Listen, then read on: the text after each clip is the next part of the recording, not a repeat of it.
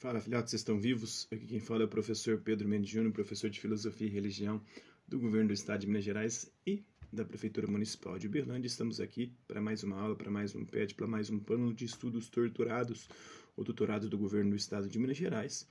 Agora no terceiro ano do ensino médio do PET 2, do segundo bimestre, é a segunda semana de Sociologia do PET 2 de 2021, do segundo bimestre. Então, o eixo temático é a abordagem sociológica de questões sociais no Brasil contemporâneo. O tema tópico são raça e seus efeitos sobre a desigualdade e a discriminação racial no Brasil. Vamos falar também de raça e mobilidade social. Vamos falar as habilidades que a gente vai abordar que nós iremos abordar serão ler e analisar tabelas simples sobre dados aí de mobilidade e estratificação social no Brasil. Os conteúdos relacionados são classe, política, raça, racismo, cultura, escravidão, movimento negro, estatística. A interdisciplinaridade é com filosofia, com história, com geografia, com arte, com biologia, com português, com redação. Então vamos lá. O tema da aula agora desse PET é raça, né? Continuidades e atualidades. Então vamos lá, pessoal. Semana passada nós conversamos sobre as raízes do conceito de raça e sobre as origens do racismo no Brasil. Na presente semana, nós vamos continuar a discussão sobre a trajetória histórica e do conceito de raça e buscar compreender como que ele se relaciona com os dados de mobilidade e estratificação social no Brasil atual. Então, continuemos a história, né? A ideia de democracia racial foi tão potente que atraiu até mesmo a atenção internacional, né? Nos anos de 1950, a Unesco, um órgão ligado aí ao sistema da ONU, da Organização das Nações Unidas, a Unesco é para a Educação e a Cultura, né, financiou uma ampla pesquisa sobre as relações raciais no Brasil, envolvendo vários cientistas sociais. A ONU pretendia usar o caso brasileiro como exemplo de convivência pacífica entre grupos sociais ou grupos raciais a ser seguido por outras nações. Né?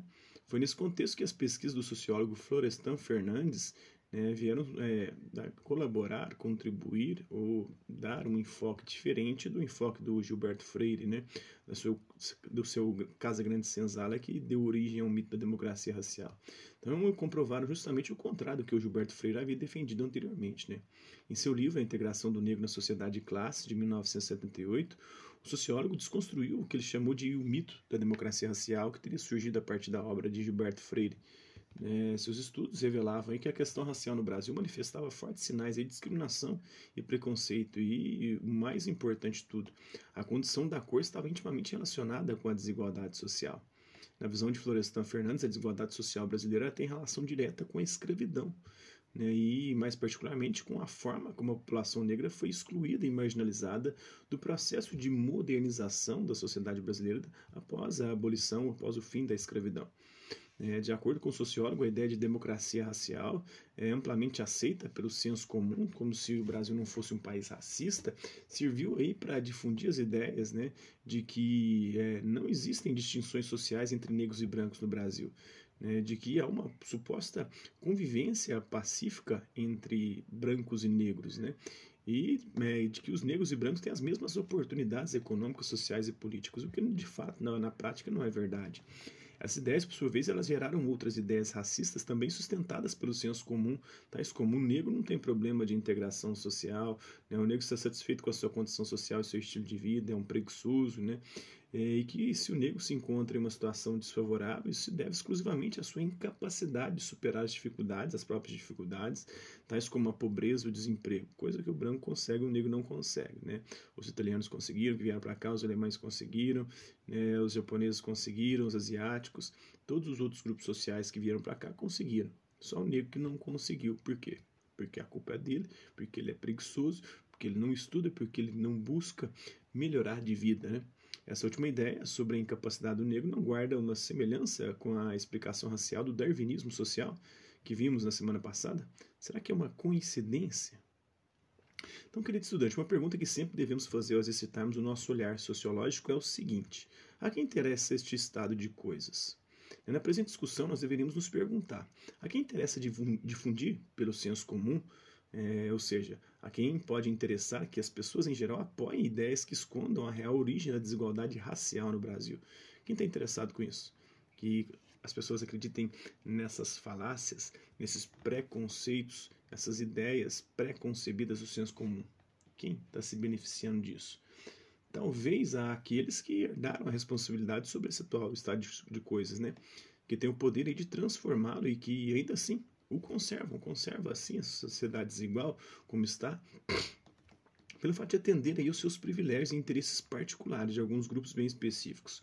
Para o Florestan Fernandes, o mito da democracia racial ele desresponsabiliza os brancos, né, especialmente aí os da classe dominante, é, os herdeiros da elite escravocrata né, do século XIX, né, e os isenta dos efeitos degradantes causados pela decisão política dessa classe de abandonar a comunidade negra que explorou durante séculos até a abolição e mais além, depois que né, acabou, aboliu-se a escravidão, abandonou os negros à sua própria sorte e colocou todos os tipos de empecilhos possíveis para que eles pudessem ascender socialmente. A formação da população brasileira é fruto de decisões políticas tomadas em vários momentos da nossa história. Entre essas decisões podemos citar o extermínio de povos indígenas quando o branco chegou aqui, né? a escravização africana durante o período de colonização, o incentivo à imigração europeia, a vinda de é, italianos, espanhóis, portugueses, a vinda também de é, alemães, poloneses e outros grupos, depois asiáticos também, em especial japoneses, é, e mais tarde outras migrações como japonesa, sírio-libanesa também. Essas decisões políticas elas foram tomadas com base em ideologias vigentes em cada época, em cada período da nossa história, como a do racismo científico também foi é, uma teoria bem vigente no século XIX. Então, hoje, a marginalização de populações negras, indígenas e mestiças tem a ver com essas decisões históricas. Tem tudo a ver com essas decisões políticas e históricas, né? Várias hierarquias de poder e privilégios organizam a nossa sociedade e posicionam as pessoas dos grupos sociais em diferentes estratos da estrutura social. É, de forma bem simplificada, nós podemos pensar a estrutura social como um prédio é, e os estratos sociais como os seus andares. Quanto mais alto o andar, é, que um grupo social ocupa mais poder de decisão político, econômico, em todas as outras esferas, né, como cultural, ele tem sobre é, como funciona a sociedade. É, suas leis, a distribuição da riqueza, o papel das polícias, suas ideologias, a influência da religião sobre o Estado, né, suas políticas públicas de emprego, de saúde, educação. Então, assim, a mobilidade social de determinado grupo nessa estrutura define as suas oportunidades. Né? Quando a mobilidade é ascendente, significa que o grupo sobe os andares tendo mais oportunidades e um maior poder de decisão sobre suas próprias condições de vida e a condição de vida dos outros. Né? Quando a mobilidade é descendente, significa que suas oportunidades e o poder de decisão são reduzidos. Quanto mais baixo no prédio, né, quanto mais na base do prédio ele está, menos poder de decisão ele tem. É, como a gente vai ver ao longo dos próximos bimestres e PETs, né, e nas aulas de, do Se Liga na Educação, para Karl Marx, o extrato, o andar ocupado por um determinado grupo, define sua classe social. E para Max, Max Weber, o seu status social. Então, aí nós temos o, processo de estratificação social entre esses dois autores. Cada um deles percebe essa estratificação de uma forma diferente, esses estratos sociais. Né? O Karl Marx fala de classe social, que, segundo ele, na sociedade contemporânea são duas, né? A burguesia, né, a dona dos meios de produção, dona da riqueza, do capital, e o proletariado, que a única coisa que tem a oferecer no mercado capitalista é a sua força de trabalho para ser explorada. Inclusive, o lucro do patrão vem da exploração do trabalho humano. Né? Não, o lucro não nasce do nada, ele nasce a partir da exploração do trabalho humano. O, o, operário, o proletariado, geralmente ele produz muito mais do que ele recebe enquanto salário. Essa diferença é apropriada pelo patrão, pelo burguês, pelo dono do meio de produção, que explora esse trabalho e é, é, adquire seus lucros através dessa exploração. E Max Weber vai falar de, de, de, status social, ele vai fazer uma diferenciação um pouco diferente, mas vai falar que também há essas relações de poder, sim, e há essas desigualdades, sim, mas ele vai numa perspectiva diferente da explicação do Marx. Então, frente a isso, nós podemos nos perguntar qual é a diferença entre as oportunidades e chances de vida entre os grupos que ocupam os diferentes estratos sociais no Brasil. O acesso à saúde de qualidade é igual para todos? Será que é? Será que um rico tem o, mesmo acesso que um, um pobre, é, um preto tem o mesmo acesso que um branco né, no sistema de saúde? É que funciona? Quem vai no hospital particular, nos melhores né, centros de atendimento? Em um cenário de pandemia de Covid-19 como atual, os grupos dos estratos mais baixos, em termos de poder de decisão, eles têm escolha de aderir ao isolamento social? Será que eles têm como é, ficar em casa? sem trabalhar, como é que eles vão sobreviver? Como é que eles vão sustentar a sua própria família?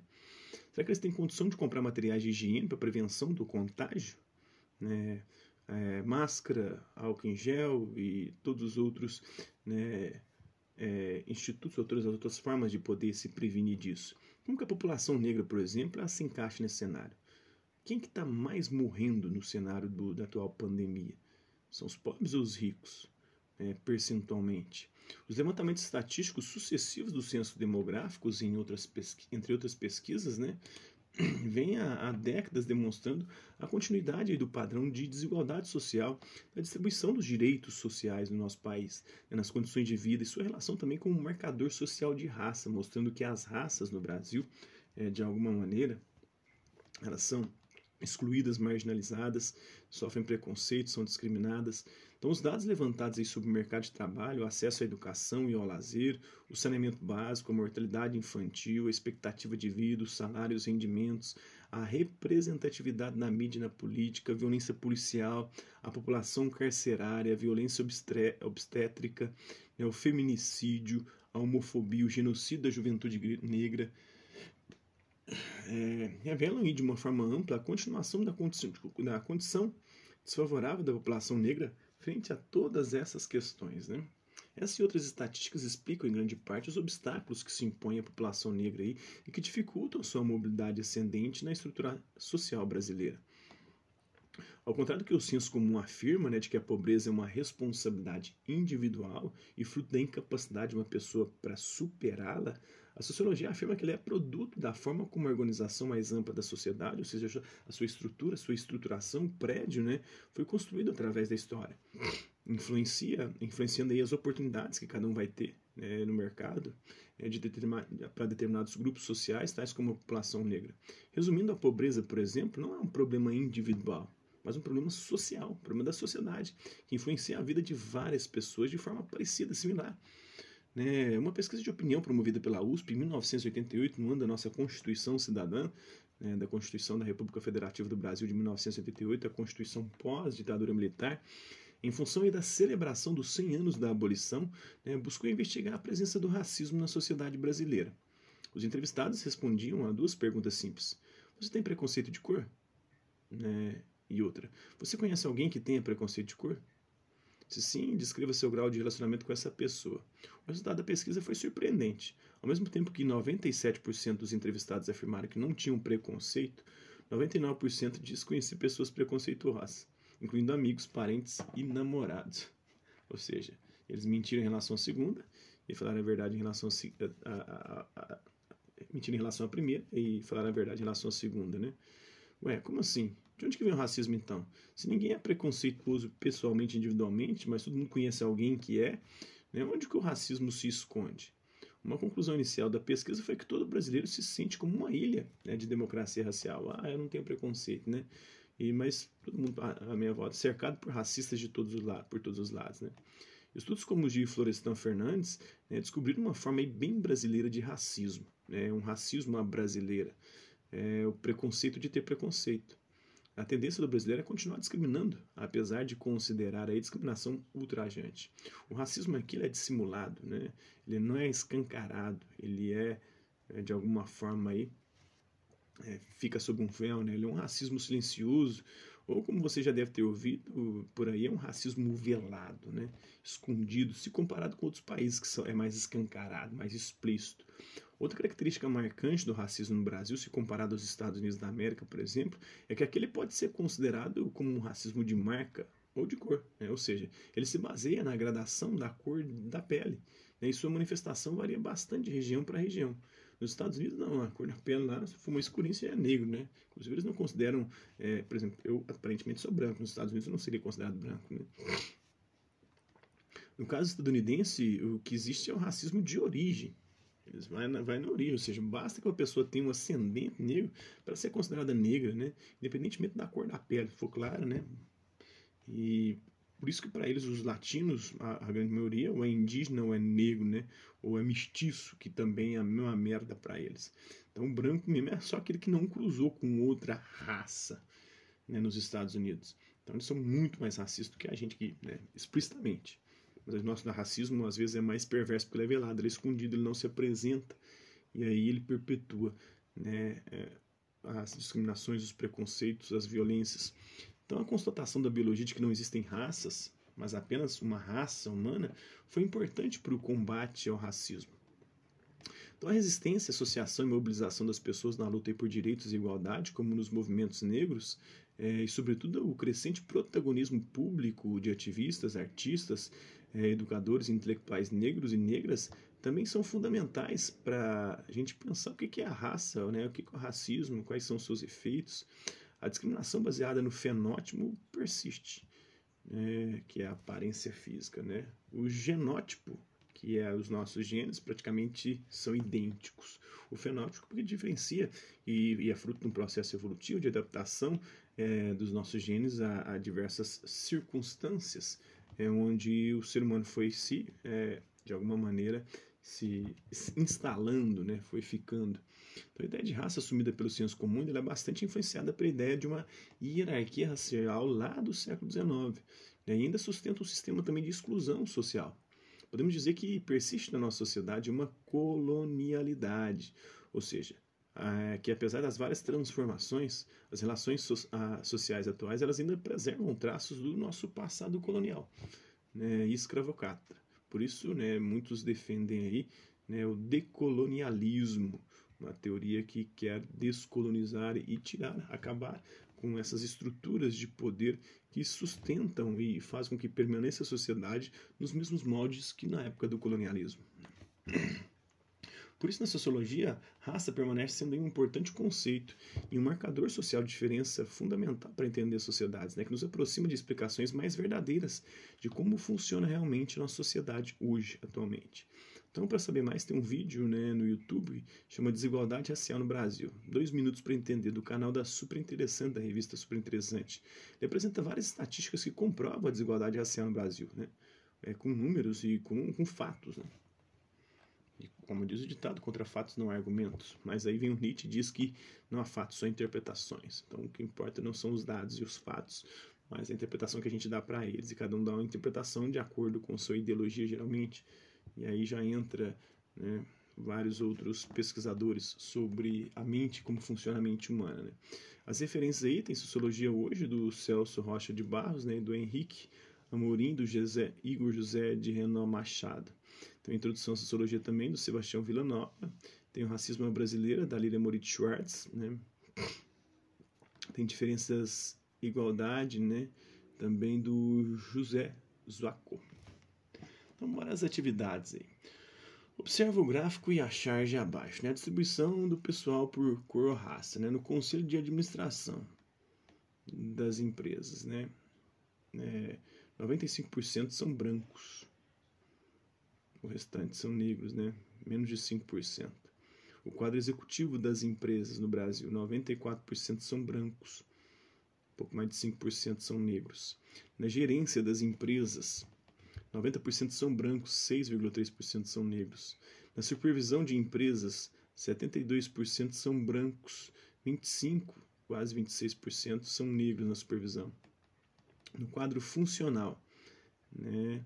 No quadro funcional, 62,8% são negros e 35 são, aliás, 62 são brancos e 35 são negros. Trainees, né? Aí os negros começam a aumentar, tá? Nos cargos mais subalternos, né?